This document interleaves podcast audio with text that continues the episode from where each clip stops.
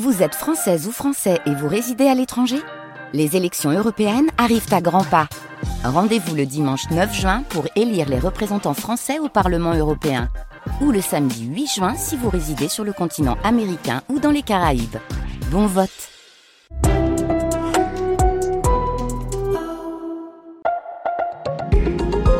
Un podcast France Culture.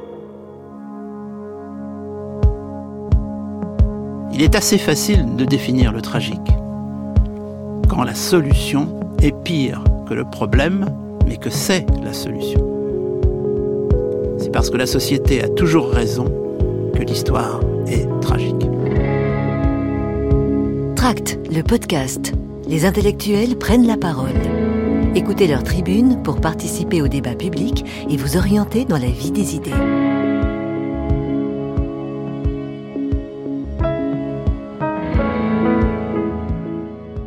Pascal Horry, mon tract s'appelle Ce cher et vieux pays. Je suis parti d'un constat qui, me semble-t-il, est rarement fait par les Français quand ils discutent de leurs problèmes, les gilets jaunes, la réforme des retraites, etc. Ça m'a fait penser à un proverbe supposément chinois qui dit Quand le sage montre la Lune, l'idiot regarde le doigt. Je pense que nous sommes généralement tous idiots. Dans la mesure où, à chaque problème, à chaque polémique, à chaque, faut-il dire guerre civile, n'exagérons pas, en tous les cas mimée, virtuelle, nous oublions de nous poser la question, est-ce que le problème qui nous réunit dans la division, la plupart du temps, est spécifique à la France ou pas? Et je suis parti de l'observation que si nous comparons la France non pas à la Chine ou à la Russie, mais aux démocraties libérales d'Europe occidentale, ce ne sont quand même pas des martiens, les Belges, les Luxembourgeois, les Allemands, les Suisses, les Suisses surtout, c'est vraiment l'inverse de la France, les Italiens, les Espagnols, etc., sans oublier les Anglais au-delà de la Manche, nous sommes différents, mais fondamentalement différents en ce qui concerne nos institutions politiques nous sommes dans cette catégorie, je répète, des démocraties libérales d'Europe occidentale, le pays qui dispose des institutions les plus autoritaires. Tous ces autres pays que je viens de citer sont fondés, héritage anglais, sur des régimes parlementaires.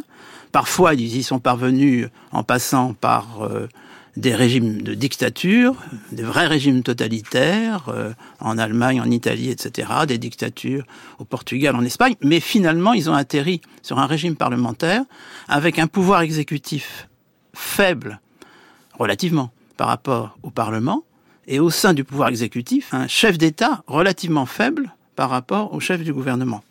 La France, c'est exactement l'inverse. Il y a ça, et il y a surtout la découverte que pour éclairer ce qu'on a parfois appelé la monarchie républicaine, euh, la formule n'est pas de moi, elle est même d'un juriste, et peut-être pas très juridique d'ailleurs cette formule, mais enfin, je la reprends à mon compte, eh bien nous avons inventé, je dis bien inventé, ça se prouve euh, historiquement, nous avons inventé le populisme, qui ne s'appelait pas populisme au départ, c'est le boulangisme dans les années 1880, c'est-à-dire une droite radicale dans un style de gauche radicale, avec un projet évidemment autoritaire qui a échoué pour le boulangisme, mais qui aurait pu réussir. Nous avons inventé, nous autres, aussi français, Cocorico, la démocratie autoritaire. Alors c'est une formule que certains peuvent considérer comme paradoxale, comme un oxymore. Non, parce que dans la notion de démocratie ne figure que la souveraineté du peuple. Pas automatiquement la liberté. C'est une option. La démocratie avec la liberté, c'est la démocratie libérale. Mais la démocratie autoritaire, elle fait florès aujourd'hui. Aujourd'hui, regardez les États représentés à l'ONU, hein, simple référence, la grande majorité sont gouvernés par des démocraties autoritaires. La France n'est pas une démocratie autoritaire, mais elle a prouvé à plusieurs reprises, à l'époque de Vichy en particulier, qu'elle était capable de concocter une dictature à la française, révolution nationale, sans d'ailleurs que les Allemands l'aient demandé. C'est le Parlement français qui a confié tous les pouvoirs, tous les pouvoirs, maréchal Pétain, etc. Donc ça me paraît important de se poser ce type de questions et d'essayer de comprendre pourquoi nous ne sommes pas un modèle de démocratie.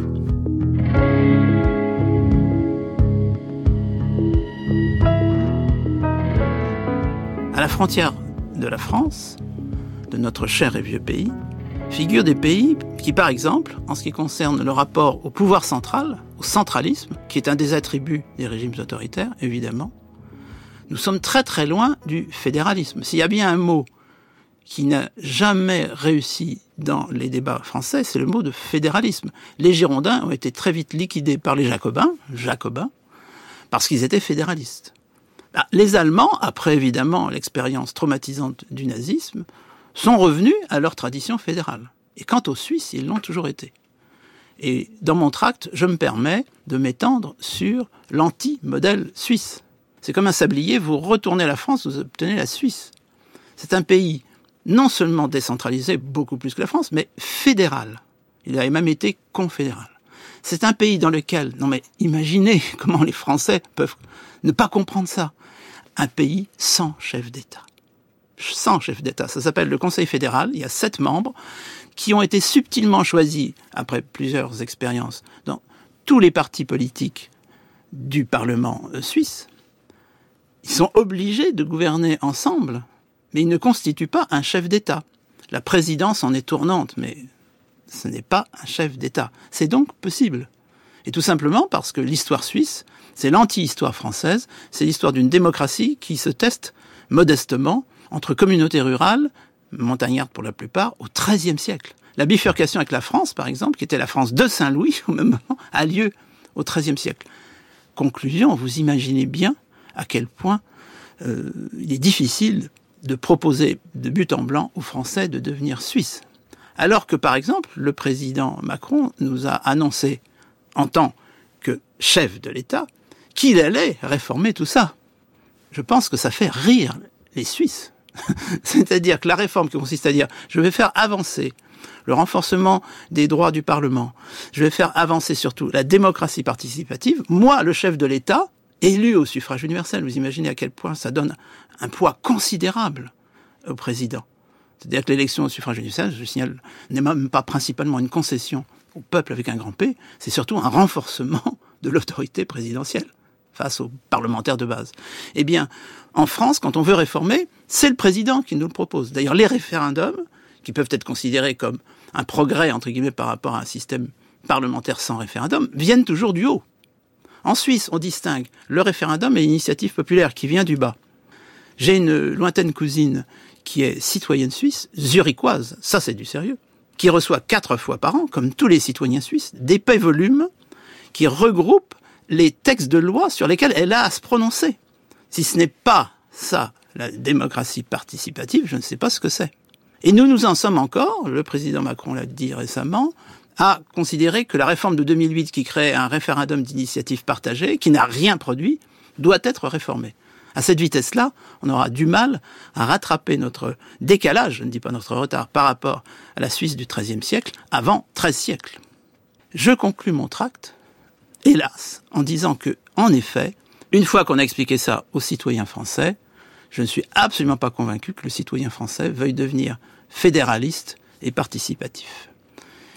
Et il est vraisemblable que là aussi, c'est l'histoire nationale qui nous l'explique, à quoi s'ajoute le futur, c'est-à-dire la catastrophe écologique qu'on nous annonce, dont il n'est vraiment pas certain qu'elle soit bénéfique pour la démocratie participative. Mais je ne suis pas prophète, je ne suis qu'un pauvre historien.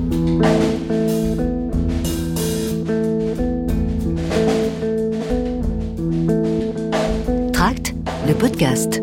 France Culture, en partenariat avec Gallimard. Pauline Petit, Éric Lancien.